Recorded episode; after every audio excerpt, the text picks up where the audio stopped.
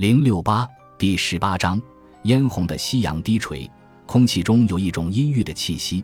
天气开始转凉，风也吹得更猛烈。沈礼梅穿着博古样式的衬衫和上衣，外面套着一件驼毛背心。她不知道梅斯哈从哪里找来这些东西。这几天他们都在荒无人烟的地方骑行，连天上都看不到丝毫炊烟。跨过辽阔的草原，巍峨的长城。宽阔湍急的河流，在遥远的西南方，就是以温泉闻名的马外。他的哥哥们会和奇台帝国的达官贵胄一起在那金碧辉煌的大厅里参加宴会、斗诗、饮酒。他们喝着宫廷佳酿，享受着柔和的春风，还有那温暖甜美的阳光。沈丽梅总是不停地回头眺望，自太阳升起能看到远处的时候，他就一直这样。他很紧张。现在他们已经开始连夜赶路，在暗淡的月光星光之下，连狼群都看不太清楚。草原的夜晚总有停不住的嘈杂声，他在黑暗中听到小动物的哀鸣，估计是临死前最后的声音。而梅斯哈从不回头。漫长的一天中，他只安排了两次短暂的休息。休息的时候，他会告诉沈礼梅，他们今天不用担心被追上，他们不得不停下来等待。弄明白我们的方向。现在他们明白，但起了风暴，他们得多花天才能赶上来。那我们呢？他摇摇头。风暴没这么可怕，只是风，只是风。还有无边无际的草原，天空离得比他想象的还远。这种辽阔的感觉是沈礼梅从未体验过的。天苍苍，野茫茫，人显得如此渺小。是否在这里？九重天却离凡人的距离更远呢？是否这里的祈愿与灵魂要飘上更长的距离，才能上达天庭？在日落的时候，梅斯哈示意他们停下来休息，这是他预料之中的事情。他总是在日落时分进行另一次狩猎。他下了马，梅斯哈略微点头，用僵硬的动作策马向东，沿着他们一路前行的方向。他也不明白为什么他会选择这个方向。昨天他曾说过，博古人很少来这里，这里是朔齐人的领地，而后者是他们的敌人，也是一个不安分的民族，不甘于永远臣服于奇台帝国的统治。他对朔齐人了解的不多，他想起了一个关于安利节度使镇压朔齐人叛乱的故事，讲述奇台英雄率兵大破朔齐叛军之类的。他们还没见到任何朔齐人，真是谢天谢地。虽然这里是朔齐人的领地，不过草原辽阔的难以想象，不会这么轻易撞见。他认为这是天地对他们的庇护。这一次他们宿营的地方没有水源，他真希望能有个池塘，能让他把自己弄干净点。他明白这是一个奇台女子的天性，全身脏污，披头散发，骑着博古马匹，穿着博古人的宽大衣服，那不是沈礼梅想要的样子。而每过一天，每多行出一里，那种大家闺秀的矜持就离他越来越远。他的想法已经随着命运而改变，人生也已经被颠覆。自从被封为公主、北上和亲的那一天开始，若她真是个意志坚强的女人，那就得宣称，那个在淮河河畔长大的姑娘，在宫里和道观里伺候皇后的姑娘已经死了。她要把那些回忆都抛在脑后。但那很难，比他想象的更难。或许本来就该如此。谁能够轻易的改变根深蒂固的习惯，忘记过往多年的生活，还有对世界、对人生的看法呢？不过还有更重要的东西。沈礼梅一边想着，一边伸展着酸痛的后背。他还活着，骑行往前，还有那么一丝微弱的希望。他希望事情能够有所改变。梅斯哈，胡洛克的长子。不知道还能不能算是个完整的人？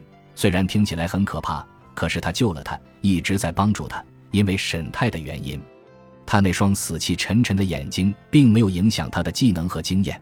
他能一箭射下天鹅，况且还有狼群相助。在天完全黑尽之前，他回到了他身边。他正坐在高高的草丛里，望着西边。风已停，残月如钩。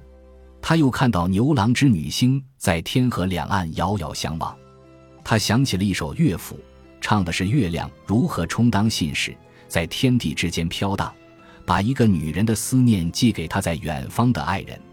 梅斯哈的水囊里装满了水，马鞍上挂着个皮囊，内里满是红色和黄色的浆果，没有其他的。他拿过水囊，倒了一些水洗手和洗脸。本来还想问他有没有打到兔子或者其他小动物，但他没有问出口。他蹲在他身边，把皮囊放在地上，抓出一把浆果，然后问道，仿佛他刚才已经大声问了问题一样：“你吃不吃生土拨鼠？”沈礼梅盯着他。生的，不，为什么不能点火？有说其人，更多的天鹅或许在晚上，在搜寻他们。他曾说过他的问题太多，但他不想把这一部分天性也埋葬了。沈礼梅也抓出一把浆果，黄色的那种，吃起来有点苦涩。他说：“那么，我能不能问一下，我们到底要去哪？”他的嘴角抽搐了一下。你已经问了，他说，他想笑，但是笑不出来。他在衣服下摆上擦了擦手，把头发梳好。他的父亲在思考问题的时候一向这么做，所以两位兄长也有样学样。不过他记不清年幼的弟弟是不是也这样了。他说：“我很害怕，我不喜欢这种感觉。有时候害怕也是好事情，证明我们在做的事情很重要。”他没料到一名博古人能有这样的想法。他说：“如果我知道要做什么，就会好一些。”谁又能知道呢？沈礼梅做了个鬼脸。他们俩终于有了一次真正意义上的交流。我只是想知道我们的目的地，我们在往哪里前进。天色近黑，已经很难看清他的脸了。他听到头狼在他们附近的草丛行走。他看着天空。在寻找有没有天鹅，梅斯哈说：“奇台的守军离这里不远了，我们现在先睡会儿，晚上继续赶路，明天早晨就能看到他们。”他都忘了这里还有奇台帝国的守军，在帝国边界以外的北方，或是西南方，或是往西沿着丝绸之路越过玉门关，都有奇台帝国的军队驻守。他们一直驻守在外，很少回到奇台。他知道其中有很多人是被帝国招募的化外之民，从自己的家乡来到遥远的地方，效忠奇台的皇帝陛下。不过那不是他现在该思考的东西。他又开始摆弄头发，但是我不能去守军那里。如果他们知道我的身份，就会把我押回到你弟弟那儿。你必须明白这一点。他听到自己的声音抑制不住地高亢起来，赶紧控制住自己。如果他们不把我送过去，皇上会杀他们的头，因为我，我是被送去博古和亲的。守关的将领看到我会被吓死，他会，他会抓住我，然后往朝廷送信，朝廷会让他把我送回你弟弟那里。这不是他顿住了，因为他在黑暗中举起一只手。四周的夜晚突然变得寂静，只有风吹在草原上发出的沙沙声。梅斯哈摇摇头，奇台女人都是这么能说而不听别人说话的。他咬了咬嘴唇，坚决的一言不发。他平静的开口：“我说我们能看到守军，不是说要到那里去。我知道他们会把你送回去，也知道他们必须这么做。我们看到长城，然后转头向南。奇台守军会让我们不受朔奇人骚扰，他们不敢靠近。哦。”沈礼梅说：“我会带你。”他停顿了一下，摇摇头，真是拗口的词。带你去长城，骑得快的话，三天就到。可是长城，他想着，长城的守军也会做同样的事情。如果看到他们前来的话，不过这一次，他决定保持沉默，等待下文。他继续说：“我知道那里的人也会把你送回去。”我们是要穿过长城去奇台境内，可是怎么去？他终于忍不住问了。他看到他耸了耸肩。两个人很容易的，你看得到？不，你会看到的。他继续保持沉默，然后听到了一阵奇怪的声音，他竟然笑出声来。他说：“看来你很努力，让自己少问问题。”没错。沈礼梅说：“你不应该笑话我。”他停下了，然后说：“我会带你穿过长城。”沈太的妹妹，长城附近有一座山，你们叫石鼓山。我们，我们要去那里。沈礼梅瞪大了眼。石鼓山，他低声说：“他要把他带到看林武士那里去。”两名宫女在沈太的房间门口躬身行礼，其中一人打开了大门。沈太让司马子安先进去，宫女们在走廊里等候着。他们并没有低垂着眼睛，很明显，如果他发出邀请，他们肯定会一同进来。不过很明显，不管是他还是诗人，都不会这么做。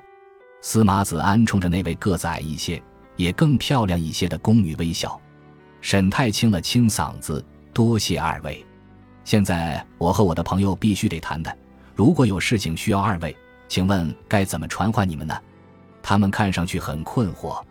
还是司马子安开口：“他们会在门外候着的，沈太，在你离开马外之前，他们都会伺候你。”哦，原来如此。沈太赶紧挤出笑容，两名宫女也以微笑回应。她轻轻地关上门，两扇宽大的窗户都开着，窗帘也卷起，还有些许晚霞投射进来。她明白这个地方无所谓真正的私密，但想来也不会有人来监视她的。房内的桌子上放着铜盆，里面温着上好的葡萄酒。沈太看到桌上还放着金玉做的杯盘碗盏，感觉有些受宠若惊。司马子安坐到桌边，倒上两杯酒，递过一杯给沈泰。他把自己那杯酒一饮而尽，又倒上一杯。刚才到底怎么回事？沈太问。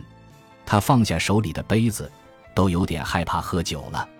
刚刚那场宴会上的紧张对峙，让他心跳加速，血流加快。刚才那一出虽无刀光剑影，但实实在在是一场战争。沈泰心知肚明。今天下午的宴会大厅就是战场，他是被埋伏起来的骑兵，最后冲出来单人作战，还不一定挑选对了时候来面对他真正的敌人。敌人，是这个词没错了。司马子安挑起眉，到底怎么回事？你写了一首非常精彩的诗，还有你的哥哥，我会把你们写的诗都抄下来。